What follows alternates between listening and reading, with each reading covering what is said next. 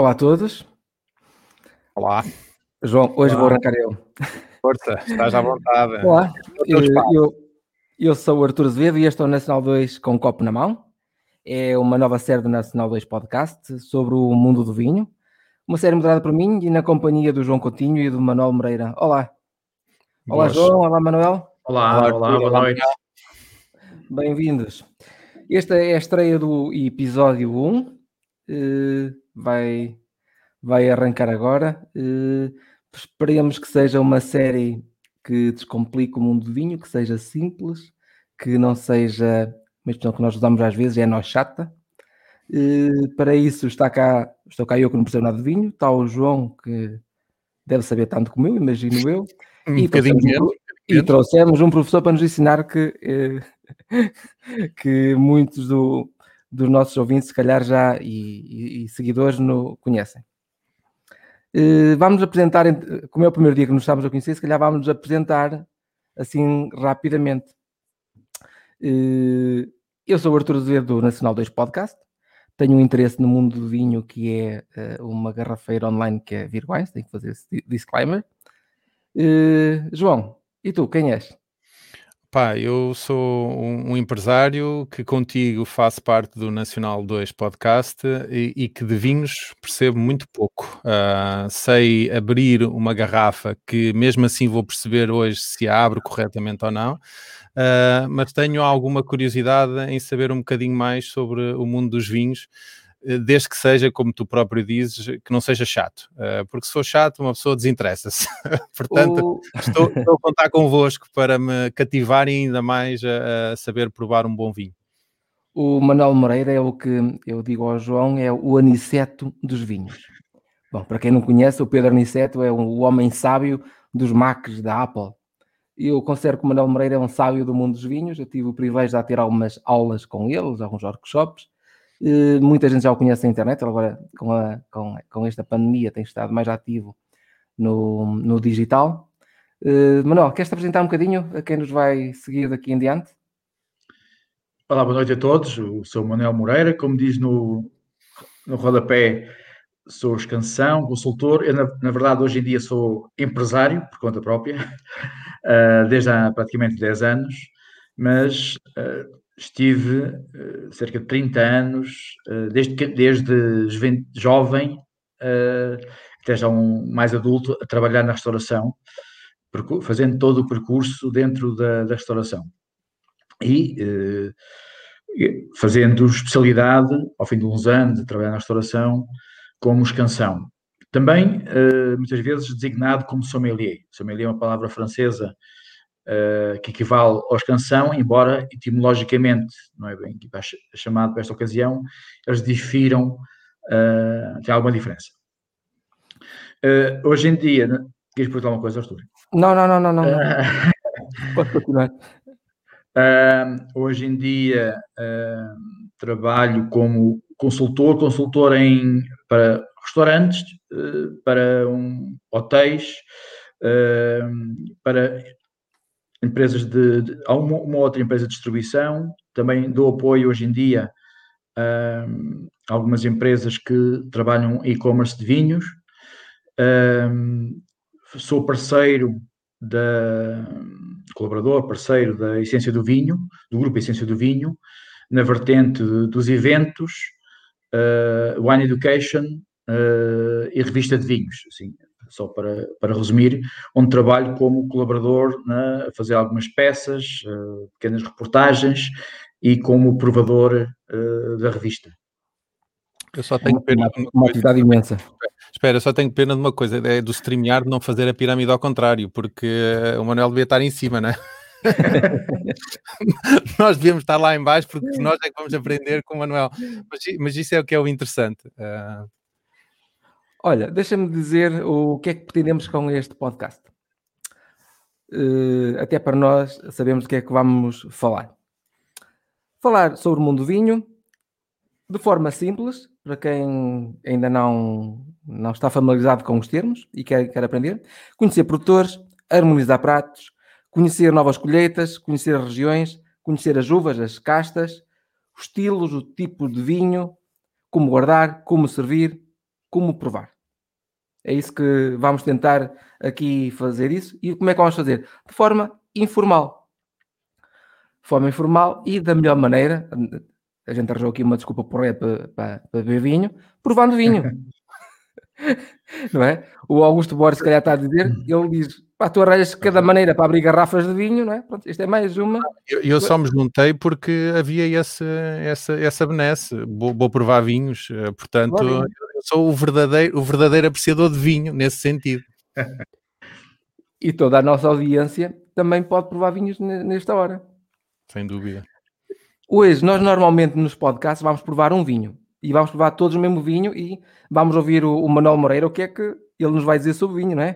Que flores é que ele tem, que aromas, que sensações nos dá. Para nós é bom ou mau, pronto, não é? Bebe-se ou não. E, mas, mas hoje vamos, eu desafiei cada um trazer um vinho. Eu sei que vinhos vão trazer, mas, mas entre vocês não sabem. Mas para a próxima vamos ter um único vinho que nós vamos anunciar no fim deste podcast. Então a minha pergunta é: que vinho trouxeram hoje? Manuel. Quer... Ok. É, Manuel, ok. Eu, eu, trouxe um espumante uh, da região dos vinhos verdes, que é Quinta de Santiago uh, 2018 uh, Extra Bruto. Queres mostrar a garrafa? Consegues mostrar a garrafa? Aí está, aquele. Tem sim um, uma rendazinha. Uma rendazinha minhota. Muito bem. E tu, João, o que é que trouxeste? Pá, eu trouxe um vinho que, que comprei na Virgo Wines uh, já várias vezes uh, e várias versões. Várias, eu não sei se. desculpem-me se eu utilizar os termos incorretos, uh, porque não, não sou de facto conhecedor de vinhos, sou um apreciador. Um, uma versão da Quinta de Santiago, Alvarinho Loureiro, de 2018, que é juntamente com um rosé que eles têm, uh, uma coisa que, uma, uma garrafa que já abrimos várias vezes cá em casa, portanto, uh, um vinho extremamente agradável para aquilo que são as nossas, as nossas, o, o, nosso paladar. Vá lá, olha, não foi por acaso que o jogo tem um Quinta Santiago. Ele disse: Olha, levo este ou aquele. Ele disse: Leva o Quinta Santiago, porque eu sabia que o Manuel ia trazer o, o espumante da Quinta Santiago. E como os dois iam trazer Quinta Santiago, o que é que eu trouxe hoje? Quinta Santiago. O reserva. Boa.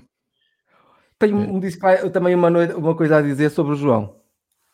É que o João comprou aquele vinho por engano. Ele pensava que era o Alvarinho, colheita. Só que aquele é o Alvarinho com Loureiro. Vamos, vamos uh, falar sobre este, as diferenças entre estes três vinhos. Estamos a falar de, de três Alvarinhos, do mesmo produtor, da Quinta Santiago. Manuel, queres falar um bocadinho da diferença entre eles? Bom, há dois que são uh, vamos chamar, todos eles partilham, primeiro, uh, em comum o facto de terem a, uva ou casta ou variedade chamada alvarinho. Uva, casta, so, variedade? Sim. uh, casta ou variedade são dois nomes, uh, dois termos que podemos referir sempre à, à, à, à tipologia da uva. Okay? o do, o do João tem uh, uma combinação, nós dizemos, chama tem um blend, é um blend. Blend é fácil perceber que é a mistura uhum. uh, de uh, alvarinho e, e loureiro. e o meu é um 100% alvarinho, mas com um tratamento na, na maneira de fazer completamente diferente. O, eu não conheço bem o, esses dois vinhos, por serem recentes, não sei se houve uhum. alguma, uh, algumas alterações na maneira de fazer, porque uh, a Joana e o seu enólogo, o Abel Codesso, uh, andam numa maré também de fazer algumas experiências e afinações e vão ajustando conforme os vinhos vão saindo, vão evoluindo, vão também criando pequenas afinações ou interpretações uh, do conforme uh, digamos o, os vinhos vão sair do anterior, às vezes é preciso corrigir aqui, é preciso corrigir ali, ou acertar aqui, ou se calhar ir mais para este caminho, ou mais para aquele, eu não os conheço, mas sei a matriz dos vinhos. Queres abrir a garrafa, Raul? Queria, mas eu queria te fazer uma pergunta antes. Olha, isto abre-se por onde? É por aqui, por aqui, tira-se isto tudo, o que é que se deve fazer? Eu vejo-me. Bom, não, idealmente. Tirar aqui em cima, outros aqui em baixo. Bom, idealmente, uh, em garrafas que têm ainda esse, chamar esse revestimento uh, clássico, eu digo isso porquê? Porque hoje em dia já há uh, garrafas que não têm cápsula. Sim. Tem um, um, revestimento de lacre ou de cera ah, sim, sim, que, sim. Pronto, que já obriga que não haja, digamos, essa, essa preocupação ah, agora, Manuel, eu, eu, tenho algumas garrafas dessas há algum motivo pelo qual se usa o lacre porque isola melhor o, o vinho ou, ou, é uma questão estética apenas? Bem, ele realmente isola bastante bem uh, o vinho. Uh, digamos, uh, o, o, espaço que existe entre a rolha e algum eventual oxigênio. Uhum. Mas também, do que eu sei, de momento, muito, tem muito a ver com uma, uma, componente estética uhum. e também, por vezes, já associado uh, conceitos associados ao, ao natural, uh, a poluição, ou... Okay. Exatamente. Uhum. Neste caso específico, nessas duas garrafas vocês têm, a garrafa tem um formato, eu é interessante também dizer, há umas, umas garrafas mais retas, uh, mais de, direitas, que nós chamamos que é um formato Bordeaux ou, ou, ou Bordeaux. Okay? Uhum. Esse, essa garrafa que vocês têm tem assim um formato um bocadinho mais uh, arredondado, com praticamente não tem ombros bem definidos, tem um ombro lá escorreito. Uhum. Nós dizemos que é uh, um formato Borgonha, uhum. uh, ou seja, que é usado na parte. São regiões que, de certa forma, deram origem a esses formatos de garrafas. E por vezes é também que estética ou, ou, tem alguma algum há por detrás alguma técnica na própria produção do vinho? tem mais a ver com algum estilo que os vinhos tenham. Okay. E havia, uh, hoje não sei como está isso, mas uh, havia regiões que até há pouco tempo obrigavam a que as garrafas tivessem sempre tivessem um determinado formato. E, não, também, se calhar. Como identificativo da região. Isso. Okay?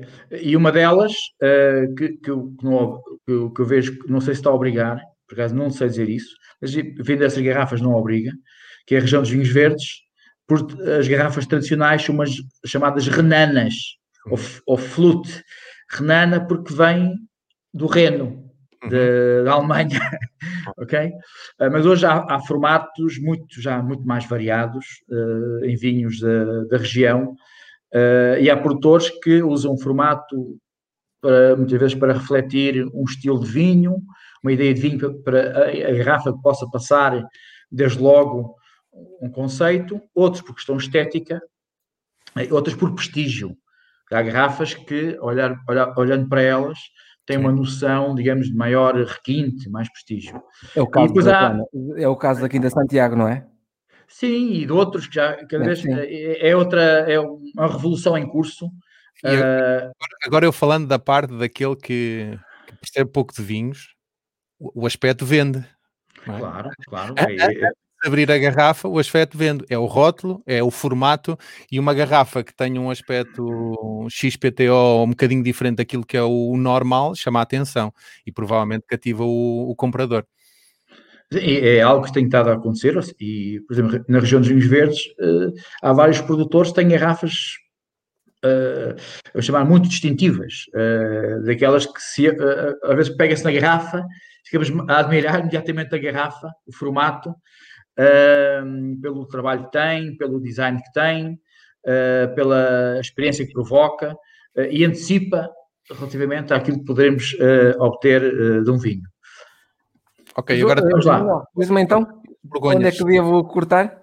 Bom, idealmente, pá, por baixo da miriza, que é esse, essa, essa saliência que existe no, no topo da, da garrafa e, uh, idealmente, não se deveria fazer como o Arthur está a fazer. Então? que uh, não, não, se deveria rodar a garrafa. Então, uh, o, o braço, é como é que faz? Seria sempre um pulso. Sentado é complicado, mas pronto. Ah, okay. ah pronto, sim, sentado, sim. É, sentado é, é complicado. Porque normalmente a garrafa ficaria uh, parada, ou seja, segura, e uh, rodar-se ao pulso com a lâmina do presente no saca-rolhas uh, à volta da, da miriza. Então, então deixe-me interromper, porque eu sou aquele, aquela pessoa que me dou, que, que por orgulho tiro tudo, mas tiro tudo com a mão. eu o que fazia normalmente era tirar a, a capa. Isto tem um nome específico, certo? Eu não sei se já o disse hoje. Cápsula. A cápsula. Ah. Ok. Eu tirava a cápsula toda e estava o assunto resolvido. Portanto, não, não se deve fazer isso essencialmente porquê? Porque depois vai parar algumas gotas de vinho que possam. Não, uh, uh, em casa. Uhum. Podem, podem fazer como, como bem vos apetecer. Pronto, tá. pronto já está. num restaurante, num restaurante, por exemplo, que é do, o mundo onde eu venho, a, cápsula, a cápsula, estética, alguns, alguns sinais, brasões, logos que, que podem, estar, podem constar na, na cápsula, ou seja, na parte do, do, do pescoço, da, da, do gargalo da garrafa. Ficar, é? Uh, contribui, como há pouco se falou do formato, do rótulo, contribui para uma experiência, faz parte de toda a experiência. Uhum. Eventualmente, se ao retirar, uh, ao tentar retirar uh, essa cápsula, se rasgar ou assim não ficar esteticamente bonito. tão bonito, realmente pode-se eventualmente retirar tudo. Uhum. Então, antes de continuar, opá, e desculpem lá as minhas perguntas, eu vou ter que as colocar. Qual é o bom, o saca-rolhas para tirar uma rolha? Há, há saca-rolhas específicos, porque eu trouxe um saca-rolhas que encontrei há uns anos em casa de uma prima da minha mulher uh, e que adorei pela, pelo conceito prático que tinha, mas que provavelmente vocês, apreciadores de vinhos, devem achar que é um ultraje usar um, um saca-rolhas deste. Mas o meu saca-rolhas é isto. Bem, bem, pelo contrário. Uh, o, o saca-rolhas que o Arthur usou é o que nós chamamos o saca-rolhas de sommelier ou de descansão, é o saca-rolhas da alavanca, uh, que é, digamos, o, uma espécie do saca-rolhas mais universal. E, essa, e esse que o João tem é uma versão, digamos, realmente prática. Aliás, não é à toa que muitos produtores de utensílios ou gadgets ligados ao vinho têm uh, desenvolvido uh, saca-rolhos muito práticos, muito engraçados. Eu próprio tenho alguns para experimentar também. Uh, e que, uh, de certa forma, uh, simplificam muito a operação de extrair a, a rolha. Ou seja, ser, ser, preguiçoso aqui não é, não é mal de tudo. Bom, então, eu vou, acho... vou dar a minha opinião. Olha, eu sou fã, eu não conhecia, eu conhecia este tipo de formato, mas eu recomendo, nós não temos publicidade, isto é da Pultex, Pá, neste formato é o que eu gosto mais. Este foi-me oferecido e a pessoa teve a gentileza de gravar aqui o logo da Virgo, uh, mas eu recomendo como este. Não tem comissão, é uhum. fabuloso para. É prático para abrir. Mas eu não, vou, eu não vou comprar nenhum, porque este funciona eh, até este, até este a variar e este não, funciona Enquanto esse funcionar, é usar até ao fim. Exatamente. mas só precisas alguém, oferece este. Exatamente. Ok. É, é, o facto de haver tanto, uh, tantas uma tentativa de, haver cada vez mais soluções um, de saca-rolhas ou de, de, formas para retirar a, a, rolha, significa que é, eh, para a maioria das pessoas, retirar a rolha de uma forma minimamente correta é uh, um desafio. Uh, e por isso, realmente, uh, as empresas que estão associadas o, ao, digamos, à, à, produção de gadgets para, para o vinho encontram soluções muito engenhosas e, e, mecânicas muito engraçadas. Eu próprio, como há pouco eu disse, eu tenho algumas e acho um piadão também uh, experimentar. Uh, mas eu, aquele que eu usava no meu trabalho, quando estava na sala e quando, quando faço o meu trabalho, uh, abrigava em workshops ou eventos, ou o que for, realmente uso. O outro que eu estou tão habituado e abro, porque eu abria 60 garrafas por noite durante um serviço de jantar, a uma uhum. velocidade incrível. Acho não, e, e que esses saca-rolhas às vezes não permitem. Não, mas por exemplo, há, há aqueles saca-rolhas elétricos eh, que me Sim. parece, aí, aí parece-me uh, a preguiça extrema, não é? Ou seja, a não ser que tenha algum, alguma, alguma necessidade por trás, mas de facto o, o interessante é haver também dar a garrafa dar um bocadinho de luta para ser aberta. Eu acho Sim. que tirar, tirar-lhe a luta toda, acho que perde um bocadinho a piada. Claro, tudo, eh, o vinho uh, encerra um conjunto, vou chamar de rituais, que ajudam a criar valor à experiência de uh, beber um vinho, uh, seja é ter, é, é, ter um copo, é abrir, é abrir direitinho, a ficar intacta, todo esse, vamos chamar um pequeno ritual, um pequeno cerimonial, que normalmente é muito apreciado por quem vai a um restaurante, muitas vezes fica parado a ver a operação e, uh, digamos, e muitas vezes ficam, uh, eu próprio às vezes fico uh, muito impressionado com a destreza que alguns colegas têm na maneira de, digamos, manusear e abrir a garrafa. Não, vou-te interromper, porque temos aqui uma surpresa. Sim. João. Olá, Joana. Olá!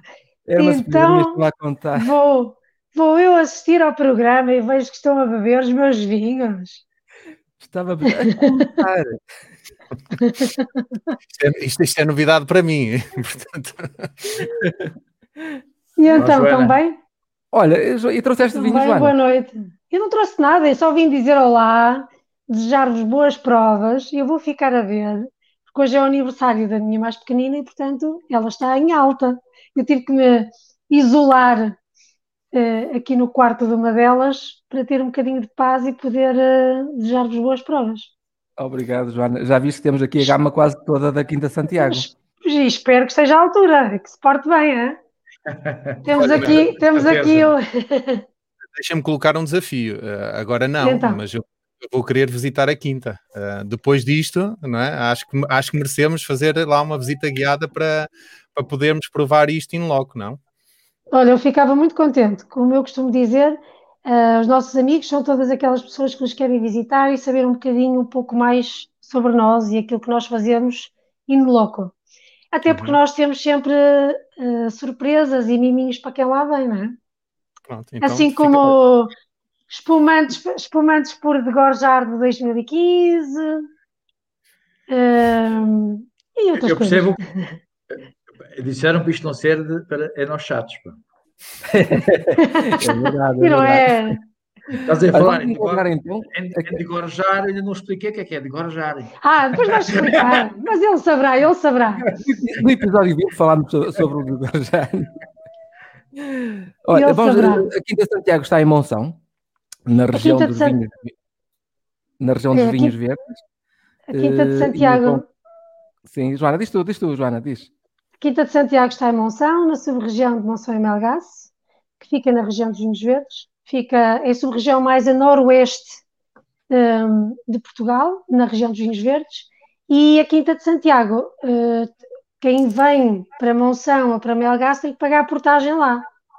Ou seja, devia ter paragem obrigatória, porque fica mesmo na Estrada Nacional, uh, muito perto do Rio Minho, portanto, na, na, na viragem para a ponte internacional, lá está a Quinta de Santiago, a menos de 400 metros do Rio Minho.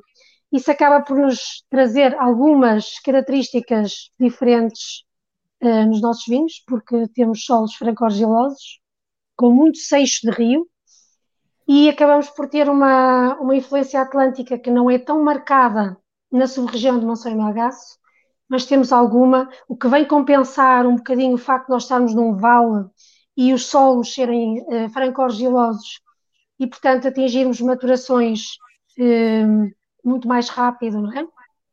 E, eventualmente, ter vinhos até mais alcoólicos dentro da sub-região, mas uh, temos uma, uma influência que, atlântica que sobe o Rio Minho e é muito giro sentir no verão um, que sentimos o, o, o cheiro ao sargaço que sentimos ali em Moledo e em Caminha, portanto essa influência acaba por subir o, os ventos, trazerem subir o, o, rio. E depois temos uma influência continental de Espanha muito grande. Aliás, é, é, acaba por ser um, clima muito mais marcado pelo, pelo continental do que propriamente pela influência atlântica que só se sente mais no verão. O sexto rio, se vocês acham que a altura mais quente na Quinta de Santiago é depois do almoço, é totalmente falso. A altura mais quente na Quinta de Santiago é o final do dia, porque é quando o, o, as, as, pedras, o calhau rolado, começa a libertar todo esse calor e acaba por uh, uh, fazer uma transição para as noites frias, mais, uh, não tão acentuada, mas mais equilibrada, porque nós temos dias muito quentes e depois noites realmente frias.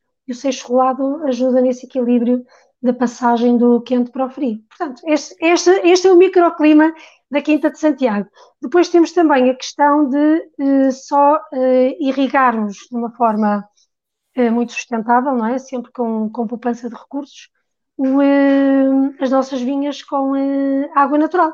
Temos duas linhas de água e só usamos água natural e gosto de pensar que isso faz toda a diferença também depois na, na planta, na uva, e uh, nos vinhos também. Na adega, simples, cada vez mais uh, nós somos um produtor muito jovem, o primeiro vinho que nós lançamos no mercado foi em 2014 ou 2012, e a ideia sempre foi uh, trazer um bocadinho as origens e trazer um bocadinho aquilo que a minha avó fazia no passado, e portanto um, ter um alvarinho que fosse o nosso clássico, que fosse um, um pergaminho do que era Monção e Melgaço de antigamente. As uvas tens uh, o Alvarinho, o Loureiro e tens mais alguma coisa temos, lá apontada? Temos Alvarinho, Loureiro, uh, Toriga Nacional e Tinta Roriz. Uh, e agora estamos a reenxertar algumas dessas uh, caixas tintas para Alvarelhão. Uh, temos algumas vinhas velhas também de tinto, de Alvarelhão, e outras misturadas também, e portanto é o que temos, é o que temos na Quinta de Santiago. O que vamos fazendo é, cada vez com mais confiança, uh, arriscar, trabalhar com uh, cada vez mais com menos uh, sulfuroso, trabalhar cada vez mais para expressar a uva na sua essência e trazer a, a máxima expressão da casta alvarinho para, para os nossos vinhos. Quanto menos tecnológico, melhor. Quanto menor a intervenção, melhor para essa expressão também. E, portanto, é isso que temos tentado fazer cada vez mais e uh, com bons resultados e portanto isso é sempre para um caminho para seguir. E depois Bom. fazendo novas experiências, não é? O Muito Alvarinho Loureiro acabou por ser uma experiência nova. Nós queríamos um vinho que tivesse uma expressão mais, mais exuberante, em termos aromáticos, menos álcool para alguns países e para algumas pessoas que preferem vinhos com, com menos graduação alcoólica e, uh, e também dar uma oportunidade à Casta Loureiro, que, que, acreditamos muito nela na região dos vinhos verdes, e às vezes acaba por ser um bocadinho desprezada, uh, e então quisemos trazer e aportar aos vinhos, porque os vinhos da Quinta de Santiago, uh, quando vindimados, na altura em que todos, o que, o que faz parte do terroir, e portanto todos os produtores vindimam naquela altura, nós hoje em dia já fazemos vinhos que vindimamos antes, portanto fugimos um bocadinho daquilo que que é a parte humana do terroir no que diz respeito à, à vindima, uh, nomeadamente ao, ao, timing certo em termos de maturação e de acidez. Uh, e, portanto, os vinhos da Quinta de Santiago são sempre com uma acidez bastante equilibrada. E o Loureiro vem trazer um, um punch uh, de mais acidez e de uma acidez mais crocante no, num vinho mais ao estilo da, da região. Obrigado, Joana. Uh, acabou de fazer uma bela descrição do vinho que eu bebi, concordo plenamente, portanto está feita a minha avaliação. não devia, não devia. Eu, eu estava aqui a pensar, o que é que eu vou dizer, o que é que eu vou dizer? A Joana fez o meu trabalho. Obrigado, Joana. Volte Joana, uma coisa, uma coisa que me deixa muito, muito contente, nós, nós estamos a fazer um, um, um loureiro monocasta, um, e fico muito feliz porque as vindimas eu faço-as todas, não é? Um, do início até ao fim, e, um, e nós provarmos um, um loureiro uh, que está num. Não é? eu, eu que sou um bocado territorial, que não está no seu habitat natural, ou seja, não está na sub-região onde, onde tem a sua expressão máxima e melhor, não é? Um, e ter. Estás a falar e- ao Minho Lima? Ao- Lima, exatamente, ao Lima. Lima? Portanto, tal como o Alvarinho é da sua região de Monção e Melgaço, onde encontra a sua expressão mais, mais fiel, o Loureiro também será no Lima. Uh, mas uh, provar, cheirar e sentir o cheiro a louro é top. Significa que conseguimos chegar mesmo ao, à casta, Pronto, parte floral e, e acima de tudo a, a lima, às vezes a lima, eh, o loureiro, o loureiro, a folha do loureiro verde, quando não é seca ainda. Eu costumo ir apanhar louro, por isso é que eu sei. Joana, queres ficar mais um bocadinho entre nós ou queres, queres ir... Olha, vocês não veem ali, oh, não veem ali a criançada? É assim. Olha, eu agradeço-te a, a tua participação no primeiro episódio e teres vindo assim de certeza. Foi tão bom. Obrigada eu. E vou, vou, vou ver o que é que estes homens estão, a estes homens estão a beber. E se queres ficar connosco, podes ficar. Se quiseres ir, fica aí assistir. Vou indo. Tenho que deitar a criançada, Obrigado, pá. obrigado, obrigado. Isto foi só uma surpresa. Ok, é só para obrigado. deixar Boa, beijinho e boa. boas provas. Beijinho, beijinho. Obrigado, Joana. Tchau, tchau. Beijinhos. Que rica surpresa. Manuel, fala-nos aí do teu vinho então. Olha, eu gostava só de eh, fazer aqui um parênteses relativamente àquilo, a, a muito daquilo que a Joana falou, que se calhar daqui a um par de episódios eh, vai-se dominar isto perfeitamente. Eh, o que ela falou, eh, resumindo tudo praticamente numa só palavra, ela falou do chamado terroir, que é uma palavra francesa e que, de certa forma, engloba muito daquilo que a Joana falou, que é a influência, a chamar de temperatura, o- a tipologia de solos, a proximidade com as moderações, mais ou menos, que as massas de água têm, a tipologia de intervir na vinha, a forma como ela encara o produtor é também um elemento do, do terroir, a gestão dos solos, tudo, tudo isso, a maneira como eh, respeita isso eh, no que faz eh, na adega, ou seja, desde que recebe a fruta até que a transforma em vinho e todos os processos envolvidos, tudo isso forma um, um storytelling que depois é eh, refletido por aquilo que estamos a provar. E, e uma das coisas mais bonitas para mim, que eu também bebo vinho, não sou só técnico, eu também bebo vinho, ah, é no- o, o vinho, quando começamos a en- entender um conjunto de características num vinho, quando estamos a, a- a apreciar, estamos a beber toda a história desse vinho, de onde é que ele vem, como é que foi feito, quem o fez, qual a interpretação que tem, o que é que se passa naquela região, quais são os comportamentos da casta ah, ou das uvas. Isso é das coisas mais interessantes quando se está a aproveitar um vinho. Se calhar, se calhar, se calhar pode assistir. O- os comentários. do- o- agora temos o Duarte a dizer que, claro, que pode assistir e pode comentar.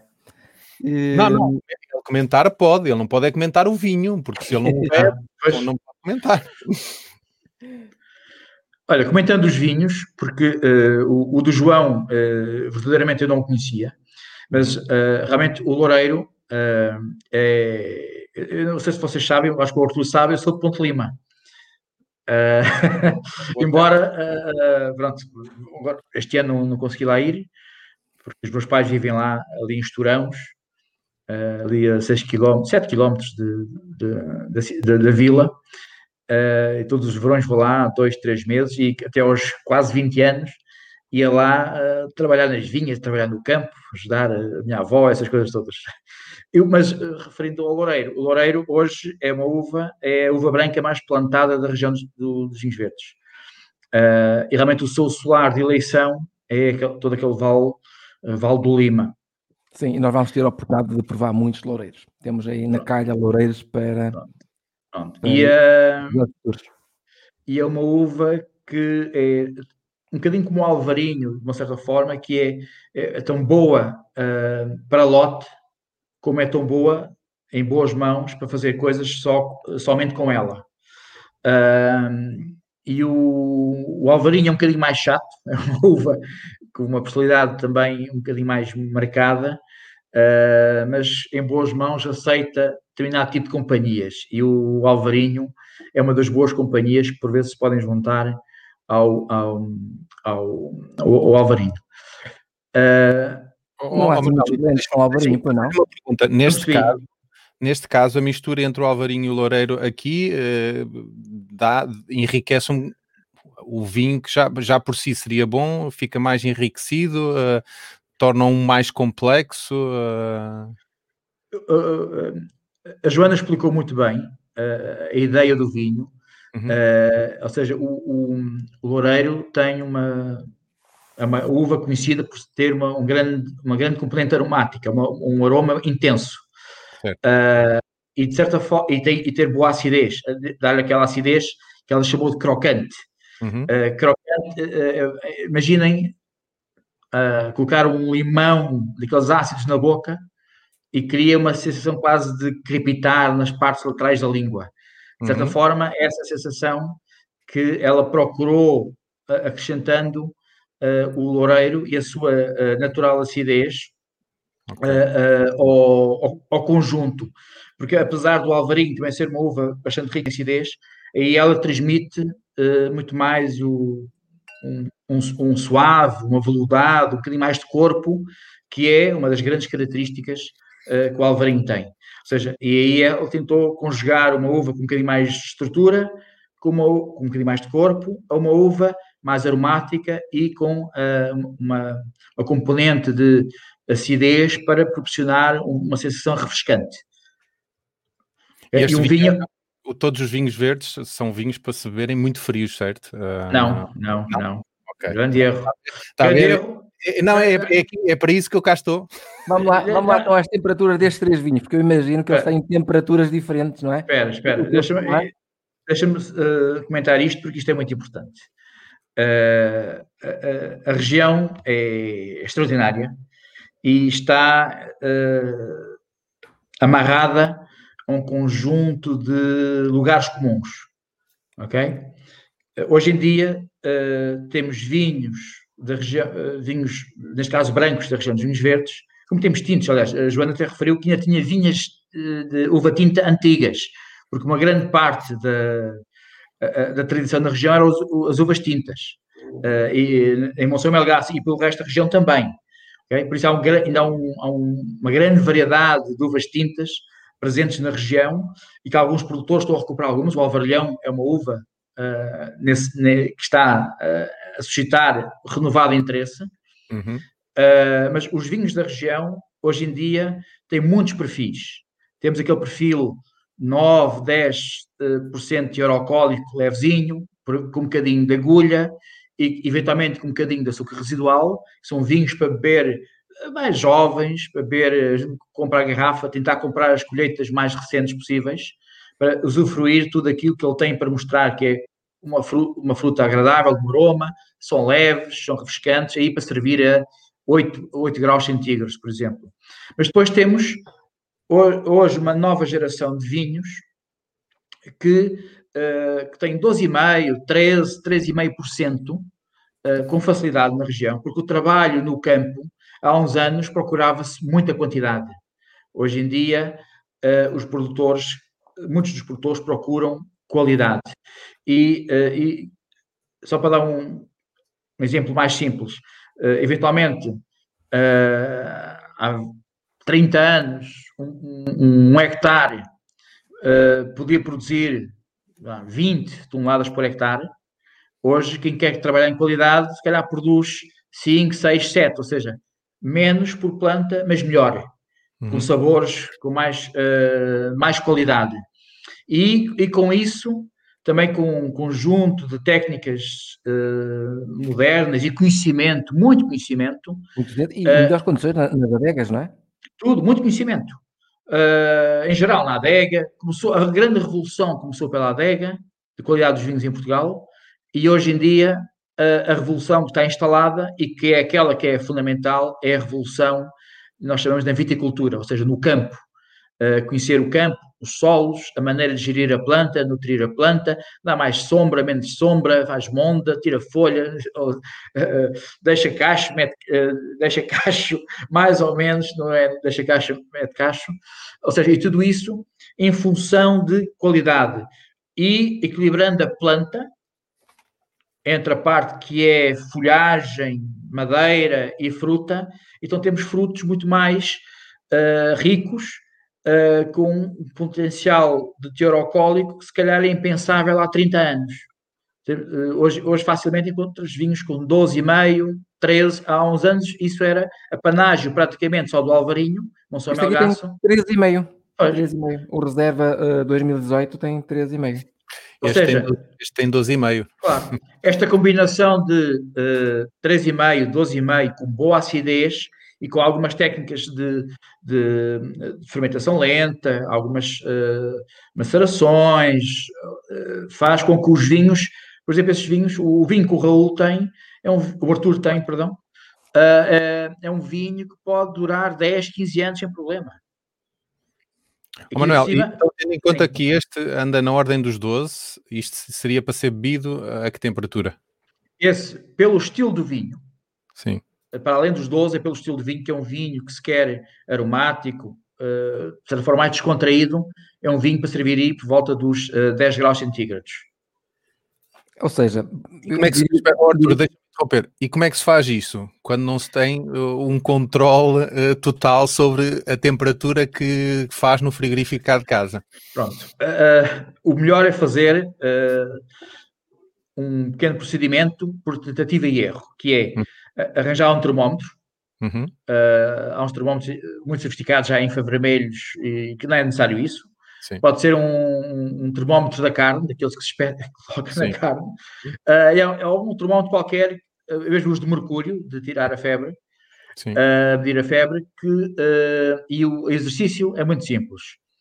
Para, é habituar a boca ir habituando a boca e os sentidos a, uma a um determinado estímulo provocado por determinada temperatura.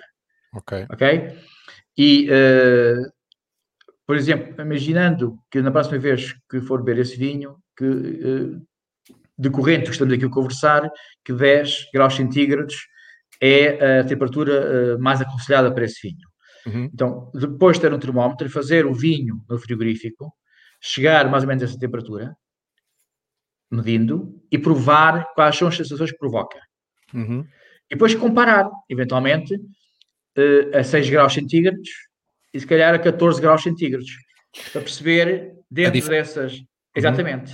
Eu, eu, eu, não sei se o que vou dizer é descabido, mas uh, quando eu abri, ele estava muito frio. Uh, e de facto aqui já começa a, a, estar um bocadinho mais equilibrado em termos de temperatura. E aquilo que eu sinto é que sinto mais o vinho do que senti no início quando ele estava demasiado frio. Uh, portanto, poderá ser um bocadinho nessa, nessa onda de que quanto mais equilibrado em termos de temperatura, provavelmente vai, mais se vai notar todas as formas que ele, que ele assume, certo? Exatamente, ou seja, o vinho, o, o vinho reage uh, às várias. Uh, é um, porque é um alimento, vamos chamar, vivo, ou seja, como qualquer é líquido, mas tem um, uma grande riqueza de compostos, tal como outros materiais que reagem a determinados tipos de temperatura.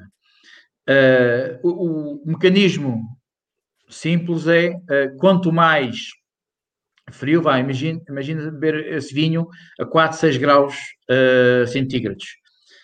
As, as, nossas papilas gustativas vão se preocupar mais em contrair-se para se defender do frio e uhum. mandam um conjunto de mensagens ao cérebro que ele diz assim: proteste. Ok. okay? E o foco da percepção do vinho desaparece.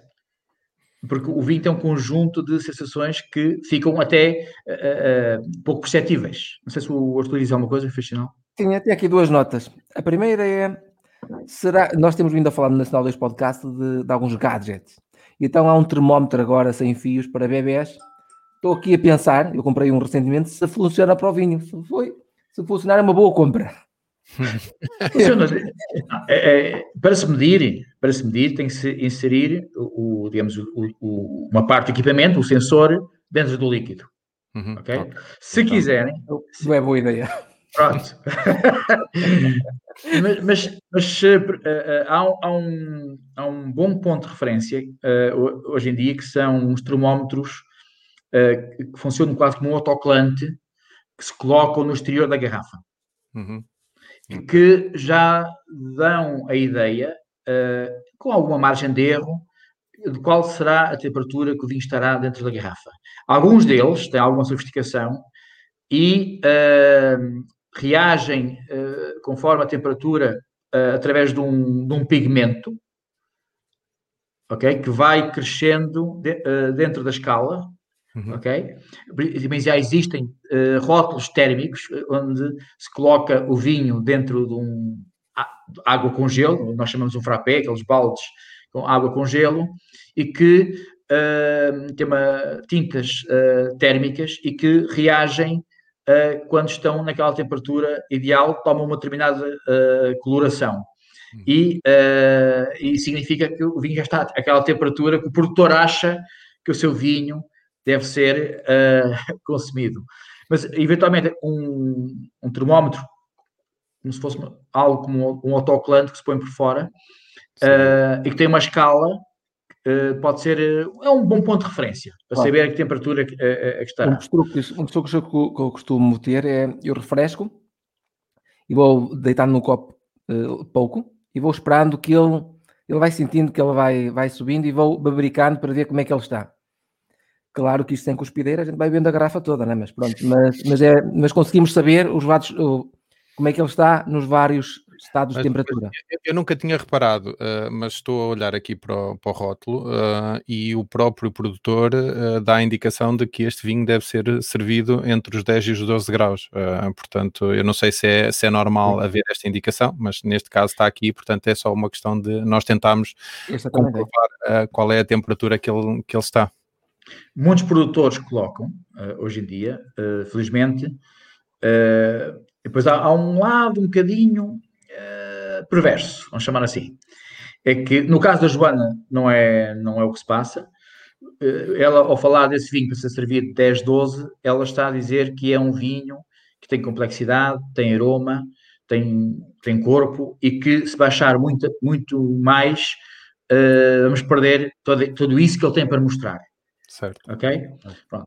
Ou seja, quando baixamos demasiado, o, o vinho, uh, nem os componentes aromáticos sobem, okay? porque os componentes aromáticos são formados por, durante a fermentação do vinho, reações que se vão formando, álcool que se vai formando, combinando com oxigênio, combinando com ácidos e, preciso combinando, forma um conjunto de, de esteres, aldeídos, essas coisas. Bom, e o álcool, o álcool uh, é um, vamos chamar, é, é facilmente volatizável, evaporável, vamos chamar assim, e que uh, subindo a temperatura, essas moléculas aromáticas, onde o álcool está sempre lá, uh, ele vai, vai ficar muito mais expressivo. Uhum. Para determinados vinhos, até um determinado ponto, é ótimo. Passando a determinado ponto, se calhar, já se vai apanhar componentes que já não são tão agradáveis, ou que esse vinho uh, perde um pouco por estar a mostrar. Manuel okay? e João, eu se calhar ia terminar a prova de hoje e íamos já passar a dizer qual é o vinho do próximo episódio.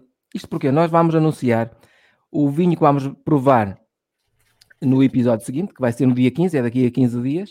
Para quem quiser uh, pegar uma garrafa e provar connosco, pode provar e, e, e comparar com o que estamos a, aqui a, a, a falar.